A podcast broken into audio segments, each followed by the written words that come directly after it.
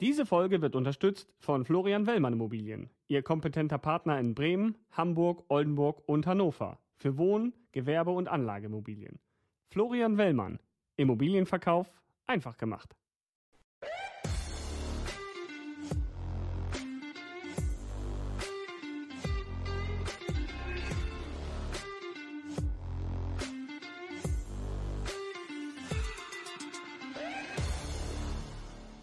Dann vielen Dank, dass Sie sich die Zeit nehmen, mir ein Interview zu geben. Vielleicht möchten Sie sich einmal kurz vorstellen.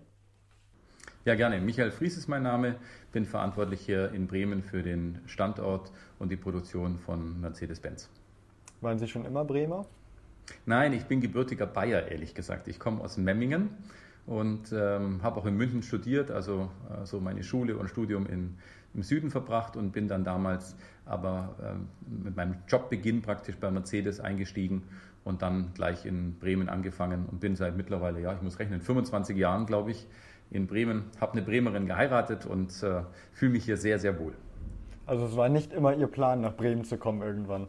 Nein, das war es ehrlich gesagt nicht. Ähm, haben sich auch viele meiner Freunde damals gewundert, dass man in den Norden geht. Ähm, aber ich muss sagen, für mich war das nie eine Diskussion. Meine Mutter ist Hamburgerin, ist zwar gefährlich in Bremen zu sagen, aber ähm, ich stehe dazu. Nee, also ich hatte immer Bezug in den Norden und fühle mich sehr, sehr wohl.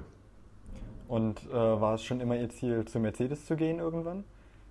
Jetzt muss ich schon wieder aufpassen, weil ich muss sagen, da ich ja ins Bayern komme, war mein ursprüngliches Ziel eigentlich zu BMW zu gehen. Aber äh, in den Vorstellungsgesprächen ähm, waren die sowas von ähm, schwierig ähm, und Mercedes war umgedreht, total klasse im Vorstellungsgespräch damals und von dem her ist mir dann die Wahl sehr leicht gefallen. Ich hatte von beiden ein Angebot und habe mich dann aber sehr schnell für Mercedes entschieden, weil mir einfach die Atmosphäre viel mehr gefallen hat. Also das war der ganze, ganze menschliche Aspekt hat mir viel besser gefallen und ich habe das ehrlich gesagt nie bereut. Muss man denn studiert haben, um so ein Werk zu leiten? Na, ich weiß nicht, ob man es muss. Ähm, ich würde sagen, der Weg bis dahin, ähm, da erleichtert einem das sicherlich äh, etwas, weil man natürlich schon, bevor man ein Werk leitet, glaube ich, gut dran tut, viel Erfahrung zu sammeln äh, in verschiedenen Funktionen, äh, möglichst viele Sachen zu kennen. Zu kennen. Und ähm, da war für mich dann schon sehr hilfreich, dass ich einen technischen Hintergrund habe und äh, eben auch einige Sachen sehr gut, äh, glaube ich, auch beurteilen konnte. Ich bin so klassisch eigentlich durch ganz viele Produktionsbereiche erstmal in meiner Karriere durchgegangen. Habe mal hier angefangen im Standort als Assistent und war dann in verschiedensten ähm, Produktionen tätig, in der Montage, in der Oberfläche, also Lackierung, im Karosseriebau. Und ähm, das war, ich glaube eine gute Ausbildung und Vorbereitung für den Job. Ganz am Anfang waren Sie in der internationalen Nachwuchsgruppe äh, von Daimler. Äh, was genau ist das und äh, wie kam es dazu? Das ist eine, eine, Chance für äh, Hochschulabsolventen in einem sogenannten Trainee-Programm. Ich denke, das ist bekannt, äh, was ein Trainee-Programm ist. Das ist so eine Möglichkeit für äh, Hochschulabsolventen, am Anfang noch nicht auf einen festen Job zu gehen, sondern ein Jahr lang war das bei uns damals in verschiedenen Funktionen im Unternehmen zu arbeiten. Und es war dann so parallel, einerseits hat man Schulungen gehabt und nochmal Kurse und andererseits in verschiedenen ähm, Firmenteilen gearbeitet. Ich war dann damals in Kassel, mm, wo ein Werk von Mercedes ist und äh, dann war ich in Tuscaloosa äh, und dann eben nochmal in Untertürkheim, habe verschiedene Bereiche kennengelernt und damit für mich auch eine gewisse Orientierungsphase gehabt, wohin ich denn dann im Unternehmen möchte. Und danach war für mich dann klar, möchte ich in ein Produktionswerk und dann ist die Wahl auf Bremen gefallen. Danach waren Sie ja auch in unterschiedlichen äh, Bereichen tätig. Muss man so ein bisschen auch die Basis kennen dann, um irgendwann ein Werk leiten zu können?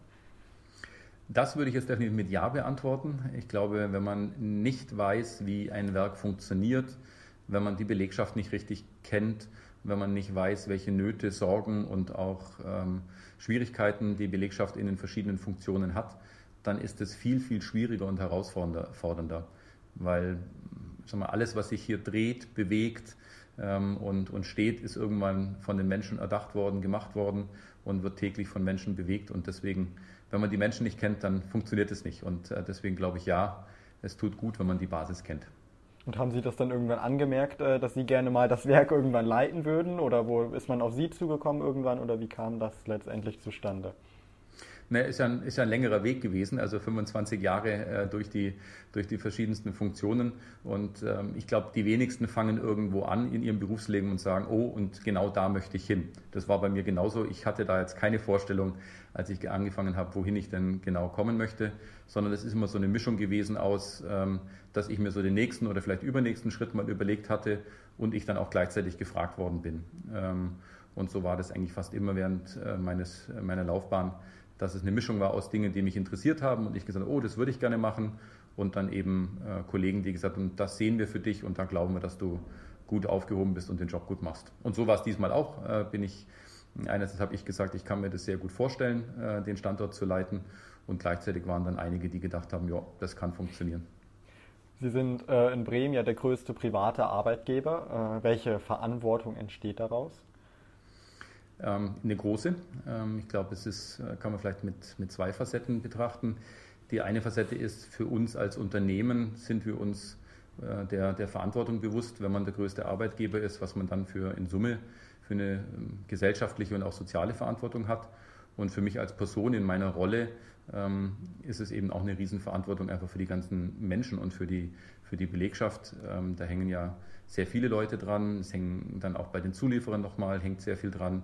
Man sagt ja immer, dass unser Hebel relativ groß ist, den wir in Summe an Beschäftigung garantieren. Und ähm, das spürt man dann in, vor allem in solchen Phasen wie in der Pandemie auch ganz besonders, hm, wenn es dann eben tagtäglich darum geht, wie stellen wir eben den Schutz sicher, wie stellen wir sicher, dass sich bei uns hier keiner äh, infiziert. Und ähm, von dem her eine große Verantwortung. Aber die erdrückt einen nicht, sondern die macht Spaß. Sie arbeiten ja da auch beim Unternehmen, äh, was auf jeden Fall in Bremen jeder kennt. Äh, ich denke, äh, in ganz Deutschland ist das so. Müssen Sie irgendwann erklären, was Sie machen oder wo Sie arbeiten, wenn Sie das sagen, oder wissen alle sofort Bescheid? Naja, wenn man sagt, man arbeitet bei Mercedes, dann weiß zumindest jeder, wo man arbeitet. Stimmt. Was man macht, ähm, klar, da gibt es ganz viele, die das natürlich nicht richtig einsortieren können. Das ist ja auch ganz logisch. Und ähm, also es ist jetzt nicht so, dass wenn ich durch Bremen laufe, jeder mich grüßt oder sowas, sondern, sondern ähm, dazu ist Bremen Gott sei Dank groß genug, dass das nicht passiert. Wie viele der rund äh, 12.000 Mitarbeiter kennen Sie denn äh, mit Namen? Oh, das ist eine gute Frage. Jetzt habe ich noch nie drüber nachgedacht, wie viele ich mit Namen kenne. Jetzt, ähm, also ich würde mal sagen, wenn ich so schätze, was würde ich sagen? Naja, 200, 250 mit Sicherheit, mit, wo ich es spontan sofort wüsste und ähm, dann nochmal bei doppelt so viel vielleicht, aber es ist echt eine Schätzung aus dem Bauch heraus, äh, wo wenn ich ein bisschen drüber grübel, dann nochmal mir der Name schnell einfällt. Aber ich muss sagen, ich habe eine Schwierigkeit, ich kann mir Namen generell nicht besonders gut merken. Gesichter ist umgedreht. Also bei Gesichtern, ich weiß immer, ob ich jemanden gesehen habe und da kenne ich wesentlich mehr. Andersrum äh, kennen die Sie wahrscheinlich oder hoffentlich alle mit Namen. Ja, das glaube ich schon. Welche Mitarbeiter stellen Sie denn selbst ein hier? Mein direktes Umfeld. Ähm, also das heißt, ähm, das ist ja bei uns immer so geregelt, äh, dass man äh, seine direkten Mitarbeiter, also die direkt einem berichten, äh, dass man da daran beteiligt ist. Und ähm, von dem her ist es kaskadisch einfach, jeder hat so die, den Zugang zu den Menschen, denen, die bei ihm dann arbeiten. Und wie findet man die Besten da? Durch gute Auswahlverfahren. Das heißt, wir haben ein sehr gutes Bewerberverfahren, dass die Leute sich bewerben. Es gibt dann Auswahlkriterien, es gibt ähm, Assessment Center und ich persönlich achte auch dann immer sehr aufs persönliche Gespräch. Also das heißt, äh, für mich ist neben der ganzen Lage, was hat jemand gemacht, welchen Werdegang hat er, äh, eben auch der persönliche, die persönliche Chemie nenne ich es mal sehr entscheidend, weil man ja doch teilweise sehr eng und lange zusammenarbeitet und dann muss man einfach auch einen guten, guten menschlichen Draht haben. Also arbeiten Sie da eher mit Stellenausschreibungen dann äh, anstatt mit Headhuntern? Genau, genau. Und äh, wie überzeugt man äh, die Mitarbeiter denn vom eigenen Unternehmen? Habt ihr äh, äh, besondere Benefits äh, hier, die ihr denen anbietet oder wie sorgt ihr denn dafür, dass die zu euch kommen? Ich würde mal sagen, wir haben tausende gute Gründe, nämlich unsere ganzen Fahrzeuge. Ähm, also wer, wer, hat schon so schöne Produkte und so emotionale Produkte? Und äh, das würde ich mal sagen, ist bei uns ganz oft ein Kriterium, dass Leute einfach äh, liebend gerne Bestandteil sein wollen, mitgestalten wollen, das mit, äh, mitgestalten wollen, unsere tollen Produkte. Und ähm, deswegen würde ich mal sagen, wir müssen gar nicht so oft überzeugen. Also die Leute sind schon begeistert von Ihnen? Ja, sehr viele. Hm? Äh, mussten Sie auch schon mal Mitarbeiter entlassen? Ich persönlich jetzt in meiner äh, direkten Funktion nicht. Ähm, aber in meiner aktuellen Rolle habe ich sehr wohl schon Kündigungen unterschrieben. Fällt Ihnen, fällt Ihnen sowas schwer? Äh, denken Sie da lange drüber nach oder sind Sie eher jemand, der sagt, es muss gemacht werden, ich ziehe das jetzt durch? Naja, am Schluss ist es so, es muss entschieden werden. Und äh, deswegen, ähm, man macht sich das aber nicht leicht, weil ja jedes Mal ein, ein menschliches Schicksal dahinter steht. Ähm, aber also die, äh, die Kündigungen, die ich bisher unterschreiben musste, waren immer sehr, sehr gut begründet äh, und waren aus meiner Ding, Sicht auch immer Fälle, wo ich persönlich für mich klar war und gesagt habe, da gibt es auch kein Vertun, äh, weil es halt im Zusammenleben von Menschen klare Grenzen gibt und wenn die jemand überschreitet und auch wiederholt überschreitet, dann bin ich der Meinung, dann muss man auch zum Schutze der Gemeinschaft auch manchmal eben da sehr klar sein. Und deswegen, sowas fällt einem nicht leicht äh, oder fällt mir nicht leicht, aber ich habe es auch noch nie ein schlechtes Gewissen dabei gehabt, weil es immer gut begründet war. Abgesehen davon, äh, dass äh, BMW wahrscheinlich auch sagt, sie bauen die schönsten Autos selbst. Wie, wie, was überzeugt denn, wenn ich jetzt eine Fachkraft wäre, was, wie überzeugen Sie mich davon, zu Ihnen zu gehen und nicht zu BMW, wenn ich beide Autos schön finde? Ich würde sagen, kommen Sie vorbei, wir gucken uns die an. Danach wollen Sie nicht mehr woanders hin. Und das funktioniert? Ja, mit Sicherheit. Können, äh, müssen Mitarbeiter bei Ihnen äh, eigentlich auch mit den schönsten Autos dann kommen? Äh, also äh, gibt es das auch, dass Leute sagen, ich arbeite zwar bei Mercedes, aber fahre lieber ein BMW, die Autos gefallen mir besser? Das würde ich daran festmachen, wenn ich jetzt hier gegenüber auf unser Parkhaus gucke, wo viele Mitarbeiter ähm, parken, ähm, dass es genauso ist. Ähm, das ist ja eine individuelle Entscheidung. Jeder entscheidet es für sich, äh, was für ein Fahrzeug er fahren möchte. Und von dem her ja, wir haben ganz viele Mitarbeiter, die auch Fremdprodukte fahren. Wenn Sie mich jetzt fragen, ob mir das gefällt, ja, ich hätte schon lieber, dass die Leute äh, unsere Produkte fahren. Und wir haben ja auch ein sehr attraktives ähm, Firmenangehörigengeschäft, sodass man eben die Fahrzeuge auch zu äh, besseren Konditionen ähm, leasen kann und kaufen kann. Und äh, wir, wir arbeiten da kontinuierlich dran, eben auch darum zu werben, dass es äh, die Leute eben unsere Produkte fahren. Aber nochmal, es ist eine individuelle Entscheidung und ich nehme das keinem krumm, wenn er das dann anders entscheidet. Also da werden nicht äh, die Reifen zerstochen von den Autos der Mitbewerber. Gott bewahre, Gott bewahre. Nee, aus, das sind Wildwest-Methoden, die haben wir hier nicht. Nee. Okay. Äh, Sie haben äh, diesen Mitarbeiterrabatt, diese Kondition schon angesprochen. Äh, können Sie sagen, wie da das Angebot an Ihre Mitarbeiter ist? Es ist so, dass die, die Konditionen so sind, dass es praktisch ungefähr den, die, die Reduzierung ist, die ähm, den, den, Vertriebs, äh, den Vertriebskanal praktisch abdeckt und von dem her ist es ein sehr attraktives Angebot. Liegt man da eher so bei 10, 15 oder 30 Prozent oder wo, wo liegt das ungefähr? Ja, ungefähr in der Mitte ungefähr. Also so 20 Prozent. Größenordnungen. Okay. Welche Modelle werden denn hier in Bremen äh, produziert? Wir produzieren in Summe äh, zehn Modelle. Äh, wir sind ja äh, schon seit sehr langer Zeit ähm, Leadwork für die C-Klasse. Von dem her haben wir hier ähm, die Limousine und den Kombi von der C-Klasse, bereits in der sechsten Generation jetzt hier. Dann haben wir den GLC äh, und das GLC Coupé. Wir haben dann von der C-Klasse auch das Cabrio und das Coupé. Und wir haben von der E-Klasse das Cabrio und das Coupé. Ähm, wir haben den SL und, und da sind wir sehr besonders stolz drauf, wir haben ja auch den EQC hier. Also das heißt, äh, das erste Fahrzeug von dieser EQ-Familie, was wir seit 2019 äh, hier bei uns in Bremen produzieren. Wie, wie ist das denn eigentlich, wenn so ein neues Produkt äh, äh, entworfen wird und produziert werden soll? Bewerben sich dann die einzelnen Werke darauf und sagen, wir haben Kapazität, wir, wir schaffen das? Oder äh, sagt äh, die, die Konzernleitung, da und da wird das produziert? Am Schluss ist es eine Entscheidung, die getroffen wird.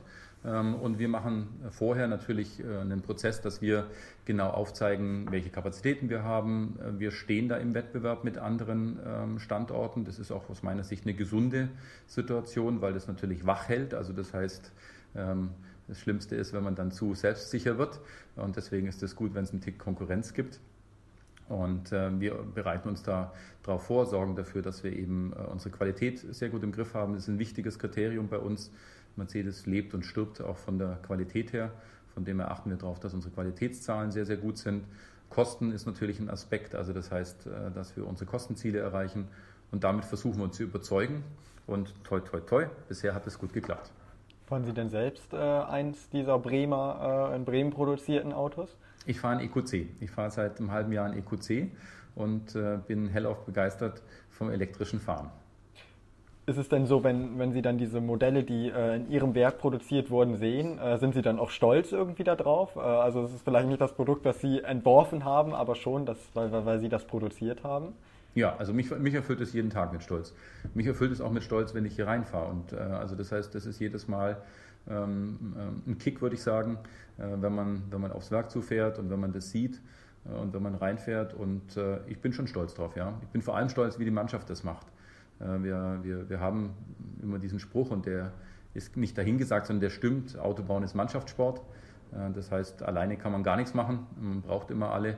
Und deswegen bin ich stolz auf unsere Produkte, aber eben auch sehr, sehr stolz auf unsere Mannschaft und auf das, was wir hier als Team leisten. Wie viele Autos werden denn hier äh, täglich produziert und äh, verschifft oder wo ja. die auch immer hin, hingeliefert werden dann? Wir, wir, produzieren für die ganze Welt. Also das heißt, ähm, wir haben ja hier eine, einen Produktionsverbund, dass wir mit anderen Werken zusammen ähm, die unsere Fahrzeuge produzieren. Also Fahrzeuge werden meistens nicht nur an einem Standort produziert, sondern eben auch im Split. Die C-Klasse zum Beispiel eben ja auch in Südafrika oder auch in China. Und ähm, wir hier in Bremen haben letztes Jahr 270.000 Fahrzeuge im Jahr produziert. Und äh, wird das dann direkt von hier aus äh, in die ganze Welt geschickt oder geht das über verschiedene Zwischenstandorte äh, oder wie ist da die, der Weg? Prinzipiell gibt es verschiedene Wege, aber wir haben hier in Bremen ja einen riesen Vorteil äh, und auch definitiv einen Standortvorteil, dass wir Bremerhaven so nah haben. Ähm, das heißt, viele unserer Fahrzeuge gehen äh, mit dem Zug nach Bremerhaven und dann dort eben über die BLG äh, auf die Schiffe und äh, werden dann weltweit verteilt. Fahrzeuge, die in Europa bleiben, die gehen dann zu gewissen Distributionshubs äh, in Frankreich, in ähm, Italien, ganz egal wohin und werden von da aus dann wieder verteilt. Aber von uns gehen schon einige auch in Richtung, in Richtung Bremerhaven. Wie viele Autos bleiben denn so ungefähr hier in Bremen davon? Oh, das weiß ich gar nicht. Das, die Zahl kann ich Ihnen jetzt gar nicht sagen. Wahrscheinlich ähm, nur ein ganz, ganz kleiner Anteil. Naja, die Bremer, Bremen, äh, Bremen, wie viel haben wir denn? 400.000, 500.000 äh, Einwohner? Müssen wir mal recherchieren. Die, komisch, kann ich gar nicht sagen. Guter Hinweis, äh, probiere ich mal rauszukriegen. Kommen denn äh, von hier auch Autos, äh, die zum Beispiel nach Großbritannien verschifft werden? Also produzieren Sie auch äh, Autos mit dem Lenkrad auf der falschen Seite ja, sozusagen? Recht, Rechtslenker haben wir auch, genau. Hm. Und, und ist das, das, ist immer, das, ist immer, spannend, wenn man die dann mal auf der, auf der Teststrecke hier oder Einfahrbahn fährt. Da muss man immer aufpassen. Aber äh, nee, produzieren wir natürlich auch. Also es ist schon ungewohnt damit zu fahren und das zu sehen dann. Ja, persönlich finde ich immer, es ist ungewohnt, ein Rechtslenkerfahrzeug in einem Linkslenkerverkehr äh, zu fahren. Wenn man in England ist und dann ein Rechtslenkerfahrzeug fährt, dann ist es wieder ganz normal. Oder auch Südafrika. Ähm, aus meiner Sicht, da äh, sind wir auch als Leadwerk regelmäßig mit verbunden mit unserem Partnerwerk in Südafrika. Und wenn man dann dort ähm, eben ist, dann stelle ich immer wieder fest, wenn der Verkehr nun mal auf der anderen Seite äh, läuft, dann geht es relativ gut müssen sich die Mitarbeiter eigentlich auch auf die unterschiedlichen Modelle dann äh, einstellen? Also wenn auf einmal ein anderes Modell produziert wird, äh, mhm. ist das dann so ein Prozess, in dem man sich umstellen äh, muss? Ja, das ist einfach ein Qualifizierungsaufwand, der dann immer da ist und ähm, das ist ein generelles wichtiges Element, dass wir unsere ganzen Veränderungen ja immer wieder auch qualifizieren müssen. Aber klar, ein neues Produkt bedeutet auch immer für die Mannschaft eine Qualifizierung. Da gibt es dann auch einen Vorlauf, äh, das heißt, die, die Fahrzeuge kommen ja in so verschiedenen Schritten zu uns ins Werk, dass wir erst ein paar bauen, dann ein paar mehr und dann langsam der Hochlauf kommt. Und in diesem Zuge werden die Mitarbeiter auch qualifiziert. Das macht man immer so, dass man zunächst mal, nennen, wir nennen die Kollegen Multis, also Multiplikatoren, äh, die werden separat geschult und die Multis schulen dann wiederum die Kollegen und Kolleginnen und von dem her ist es dann so ein kaskadisches Ausrollen und äh, so richtig ist es natürlich so, dann braucht man Übungsgrad. Je mehr Fahrzeuge dann gebaut sind, desto leichter geht einem das dann von der Hand. Wie lange brauchen die Multis ungefähr dann, bis sie äh, bereit sind, äh, im, im, im, üblichen und geforderten Tempo zu produzieren? Die Multis brauchen da, äh, die sind im Grunde schon ein Jahr vorher bei den Fahrzeugen, bei der Entwicklung mit dabei. Die sind auch auf den Stuttgart dann, also kennen den ganzen Prototypenbau und können sich das aneignen. Und äh, unsere Stammbelegschaft hier und die Kollegen, die, die es am Band dann lernen, äh, die werden immer erst auf ein, zwei Arbeitsgänge angelernt und das dauert ungefähr ein bis zwei Tage, wo die dann praktisch geschult werden. Das ist dann so, das Fahrzeug läuft an den Bändern, der Multi steht, macht es vor. Nach ein paar Stunden geht der Mitarbeiter dann selber ran und wird dann auch unterstützt. Und dann dauert es ein, zwei Tage, bis man diesen Arbeitsgang kann. Und dann werden Tag für Tag praktisch mehr Arbeitsgänge noch angelernt. Und gibt es das auch manchmal, dass äh, irgendwie ein Teil falsch angebaut wurde oder nicht richtig fest war oder sowas, dass man so beim Rausfahren merkt, oder äh, ist irgendwas nicht ganz richtig? Gut, das dürfen Sie jetzt nicht verraten, aber ja, natürlich, das gibt es ab und zu, aber dafür haben wir unsere Regelkreise, unsere Qualitätsregelkreise und äh, das fangen wir ab, äh, sodass wir dann sicher sind, äh, dass wir äh, an den Kunden gute Qualität liefern. Also beim Kunden kommt diese Autos dann nicht an. Das ist unser klar erklärtes Ziel. Wie viele, äh, warum sind äh, E-Autos denn? Äh, Sie haben eben angesprochen, äh, dass äh, ein Modell hier produziert wird. Äh, warum sind die weniger aufwendig zu bauen als herkömmliche Fahrzeuge? Hm, ich glaube, da muss man noch mal vielleicht ein ähm, bisschen tiefer gehen. Für, wir, wir sind hier ja ein Aufbaustandort, also das heißt, wir bauen Komplettfahrzeuge. Für uns an diesen Aufbaustandorten ist der Aufbau eines Elektrofahrzeugs ähm, im Schnitt nicht viel, äh, nicht viel weniger aufwendig oder, oder mehr aufwendig ähm, als ein Fahrzeug mit Verbrennungsmotoren. Ähm, für die Kollegen in den Aggregatewerken, also dort, wo die Motoren entstehen, da ist es natürlich eine ganz andere Fertigungstiefe, die dadurch entsteht. Bei uns ist es sehr, sehr ähnlich. Kann man sich vielleicht auch so erklären. Man hat vielleicht das eine oder andere Bauteil weniger im, im, im äh, Motorumfeld, aber ein Elektrofahrzeug hat zum Beispiel mehrere Zuheizer, weil natürlich die ganze Abwärme vom, vom Verbrennungsmotor nicht da ist, die ansonsten zum Heizen benutzt wird. Ähm, und deswegen muss man viele Zusatzaggregate einfach haben, die diese Dinge ersetzen. Von dem her in Summe ist es für uns eine ähnliche, ähnliche Fertigungstiefe und ähnlicher Fertigungsaufwand. Also werden hier in Bremen äh, aus diesem Grund keine Stellen irgendwann wegfallen, äh, weil der Fertigungsaufwand relativ gleich bleibt. Nee, bei uns ist immer entscheidend, äh, wenn die Kunden nach wie vor unsere Autos gerne kaufen und äh, da sind wir momentan ja auch äh, sehr gut unterwegs, dann bedeutet das für uns, dass wir da eigentlich äh, sehr gut unterwegs sind und ähm, von dem her bin ich da sehr zuversichtlich. Welchen Anteil machen denn die äh, Produktionsmitarbeiter äh, bei Ihnen aus im Vergleich zu Leuten, äh, die den Rest managen sozusagen? Wir sind ungefähr zwei Drittel, denke ich mal, zwei Drittel ähm, Produktionsmitarbeiter und ein Drittel ähm, an, an Menschen, die im, im Angestelltenverhältnis sind, ähm, die Produktionen leiten, äh, Betriebsingenieure, Qualitätssicherung, Logistiker. Also das ist ja auch ein ganzes Umfeld, was äh, genauso entscheidend und wichtig ist äh, zum Autobauen. Deswegen, wie vorhin schon gesagt, eine Mannschaft gewinnt nur zusammen.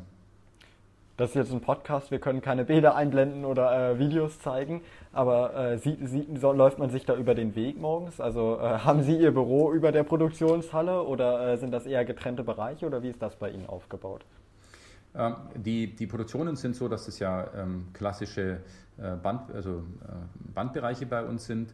Und äh, in den Produktionshallen gibt es dann auch so ähm, Büros, wo dann die, die Führungskräfte für die Produktion sind, direkt in der Produktion. Auch die Betriebsingenieure, also sprich die, die Ingenieure, die den täglichen Problemlöseprozess unterstützen und der Produktion helfen, ihre Prozesse im Griff zu behalten, die sind auch in der Produktion oder an einem Randbau praktisch so, dass die ganz kurze Wege haben. Ähm, die Logistik genauso, ähm, die direkten Versorger, also die das Material praktisch direkt an die Bänder liefern oder in die Hallen liefern, haben ihre Büros und, und äh, Arbeitsstätten auch direkt an den Produktionshallen.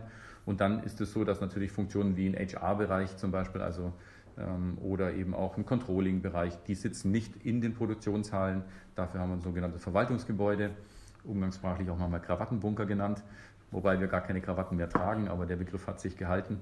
Und äh, von dem her ist es so eine Mischung. Aber der Großteil sitzt sehr nah an der Produktion und in der Produktion.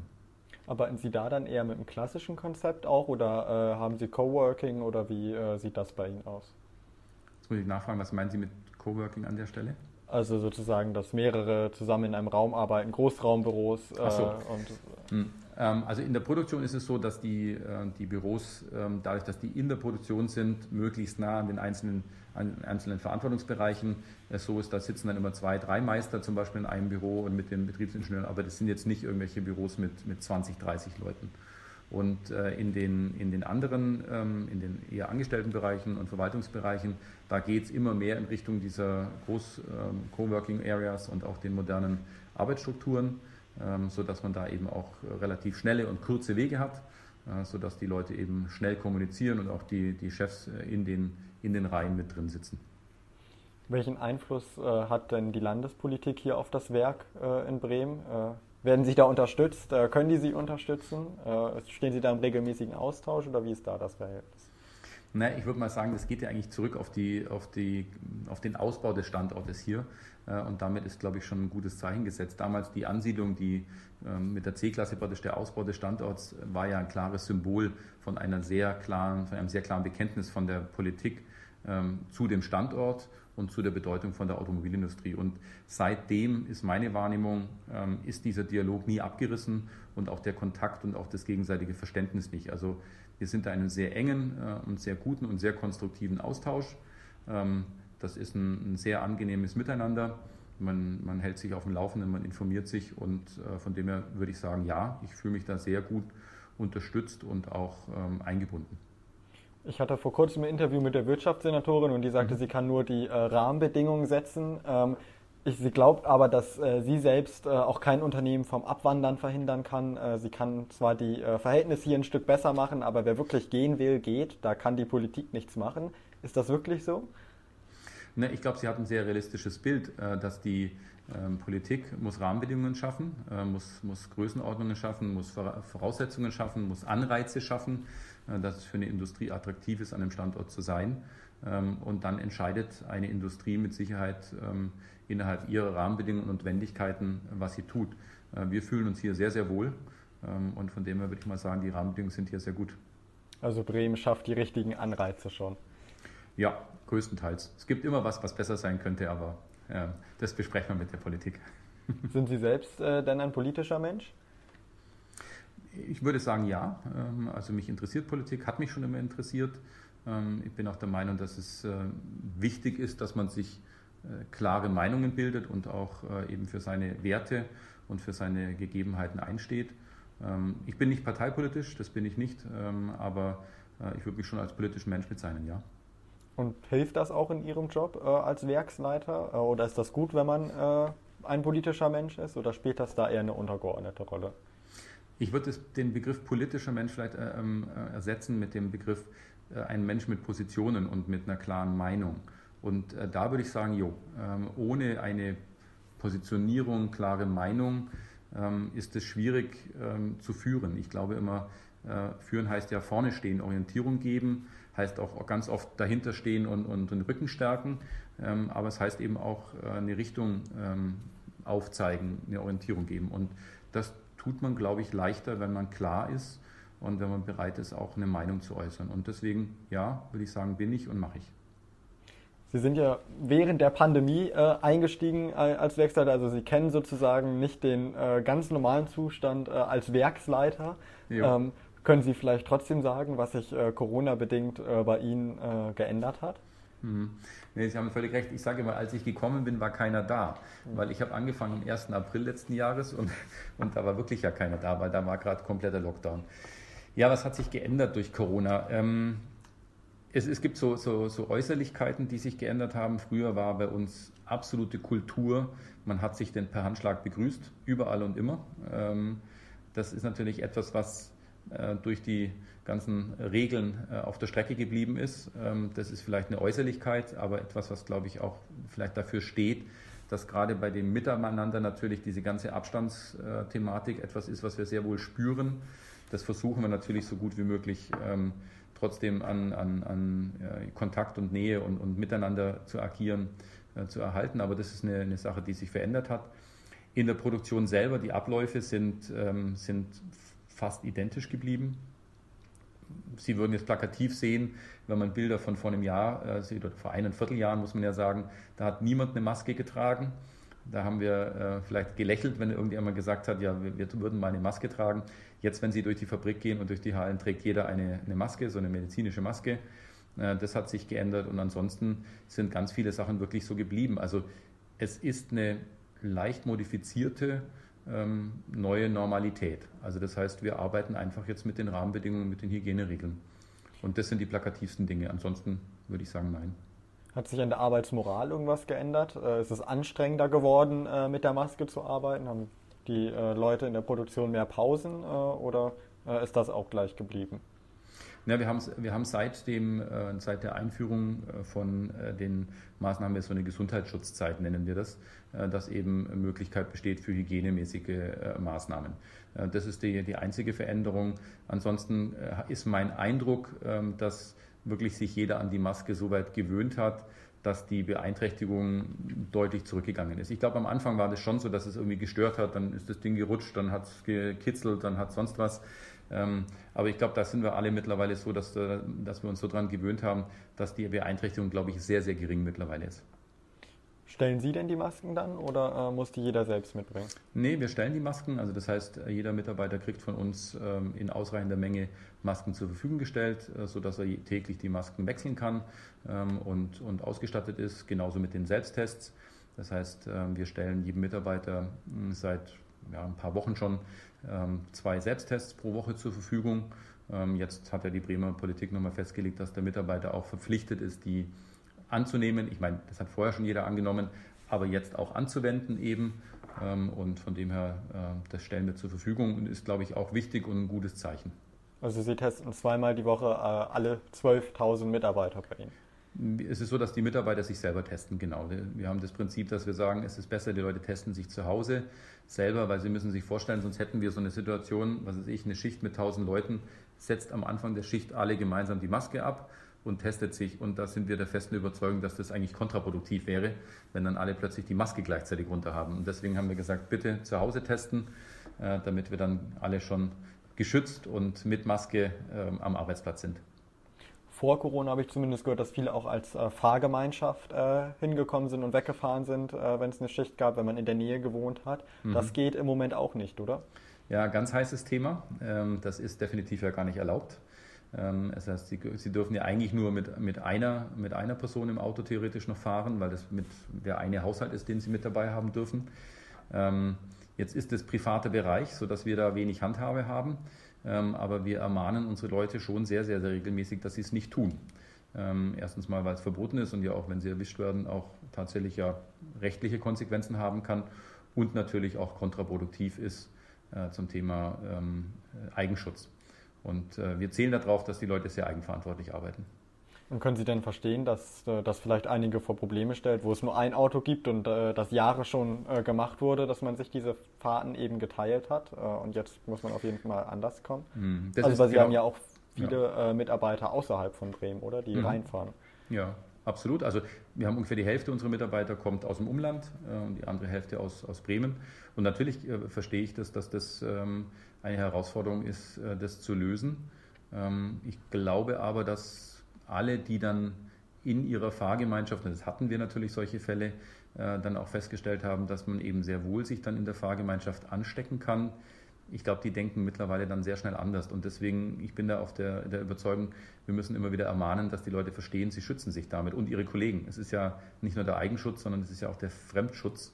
Und da appellieren wir sehr stark an das Verantwortungsbewusstsein.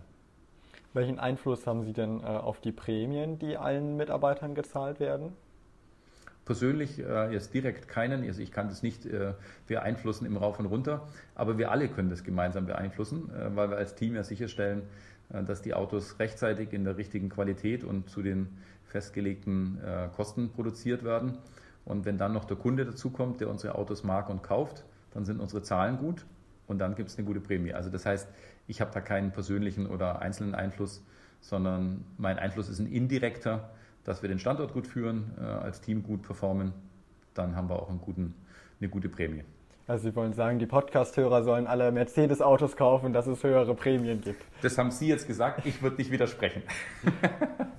Was ja aber schon klar ersichtlich ist, äh, Daimler hat große Gewinne äh, erzielt im Vergleich zu vielen anderen Konzernen in Deutschland.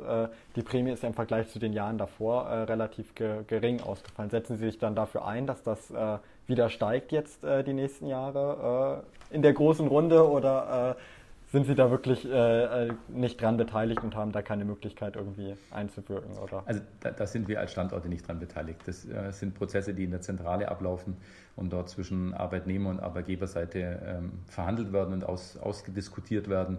Ähm, das kriegen wir dann auch mitgeteilt. So langsam äh, geht es ja mit dem Impfen hier in Deutschland voran und es äh, sieht so aus, mhm. als ob Impfstoff äh, immer mehr verfügbar wird. Ähm, Ich hatte gelesen, Sie bieten mhm. das vielleicht im Werk dann auch an. Genau, ja, völlig richtig.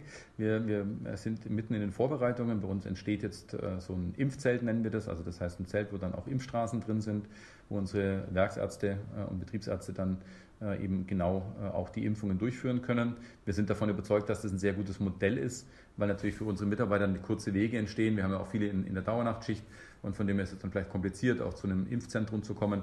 Also dafür spreche ich mir recht viel. Und ähm, die Abfrage, wer Interesse hat, ist jetzt gerade in den letzten Tagen bei uns im Konzern ja äh, deutschlandweit gelaufen. Und bei uns ist momentan so, dass wir die ersten Rückmeldungen sind aber die ersten haben, dass 40 Prozent sich bereits äh, bei uns hier in Bremen registriert haben äh, von unserer Belegschaft und gesagt haben, dass sie sich gerne impfen lassen möchten. Und äh, von dem her bin ich da ziemlich zuversichtlich, dass es ähm, auch noch mehr geben wird. Gab es von der Politik äh, oder von den zuständigen Stellen äh, schon, schon einen Hinweis, wann es das Go gibt äh, oder ist das noch völlig ungewiss? Nee, es wird immer wieder bestätigt, das was auch in den Zeitungen steht, dass ähm, ab Juni ähm, es funktionieren soll. Das genaue Datum, das wechselt ja so äh, mit Tagesaktualität, aber wir alle gehen mal davon aus, dass dieser berühmte siebte, sechste ist es, glaube ich, dass ab dem Zeitpunkt in dieser Region normalerweise funktionieren sollte. Wie lange äh, dauert das dann, bis Sie alle Mitarbeiter angenommen es wollen sich alle impfen lassen, bis Sie die durchgeimpft haben? Also unser Ziel ist, und so ist momentan auch unsere Struktur aufgestellt, dass wir in drei Monaten alle das zweite Mal geimpft haben können. Hängt natürlich auch vom Impfstoff ab. Also das heißt, ähm, wenn wir einen Impfstoff haben, der eben diese sechs, sechs Wochen Frist hat, dann schaffen wir das in drei Monaten. Äh, wenn wir andere Impfstoffe hätten, dann wird es ein bisschen länger dauern. Aber das ist unser Ziel, dass wir eigentlich in drei Monaten dann durch sind. Und das machen bei Ihnen dann Betriebsärzte oder externe Ärzte oder? Machen die Betriebsärzte, genau. Machen die Betriebsärzte. Ähm, und wir haben ja auch ähm, viele Helfer und wir gucken auch, wer in der Belegschaft zum Beispiel eine Rettungssanitäterausbildung hat oder äh, MTA-Ausbildung oder dergleichen, sodass man dann eben die Leute auch fragt, ob sie temporär dann eben in so einem Impfzentrum mithelfen. Und bisher ist die Resonanz da sehr gut, sodass wir sehr, sehr zuversichtlich sind, dass wir unseren Plan mit den drei Monaten schaffen können. Sie sind das größte Unternehmen, äh, der größte Arbeitgeber, den ich bis jetzt interviewt habe. Äh, und ich frage mich manchmal so, was machen Betriebsärzte, wenn gerade nicht Corona ist oder wenn es gerade nicht einen Unfall im Unternehmen gibt? Äh, was äh, ist deren Aufgabe den Tag, den Tag über? Ja, die haben sehr verschiedene Tätigkeiten. Ich meine, es gibt ja einerseits eine, eine, eine, Vorgabe, dass sie auch eine gewisse ärztliche Struktur haben müssen, wenn sie so groß sind, um einfach Notfallsabsicherung zu machen. Also das heißt, einfach wenn Unfälle passieren, die toi toi toi wieder nicht so oft passieren bei uns, Gott sei Dank, und vor allem auch äh, in den meisten Fällen keine gravierenden, aber natürlich werden die äh, sofort gerufen. Also wir haben hier einen Notarztwagen auf dem Gelände, wir haben auch eine Feuerwehr ja auf dem Gelände mit, mit allen Möglichkeiten, sodass wir sehr, sehr, sehr, sehr schnell bei den Problemen sind. Das ist die eine Facette, also Notfallversorgung. Es gibt Ambulanzen, die wir hier auf dem Werksgelände verteilt haben, für Mitarbeiter, die Fuß umknicken, sich den Finger schneiden oder dergleichen, dass man dort sehr schnell äh, reagieren kann. Das ist so die eine Seite, also akute Notfallbetreuung und, und Gesundheits, ähm, sage ich mal, Maßnahmen. Und dann gibt es einen großen Ast und der ist, äh, wird auch sehr intensiv gemacht, das ist praktisch die Prävention. Also das heißt, unsere Werksärzte bieten sehr viel ähm, Untersuchungen an. Wir müssen ja auch sogenannte Arbeitssicherheitsuntersuchungen machen, also praktisch regelmäßig Leute untersuchen, ob sie gesund sind und, und äh, den Aufgaben gewachsen sind. Das ist so eine Facette. Dann bieten wir Präventionsprogramme an. Wir bieten einen Daimler Gesundheitscheck an seit ein paar Jahren. Das ist wie, wie so eine Generaldurchcheckung, die man auch beim privaten Arzt machen kann. Und da kann man sich als Mitarbeiter kostenlos anmelden.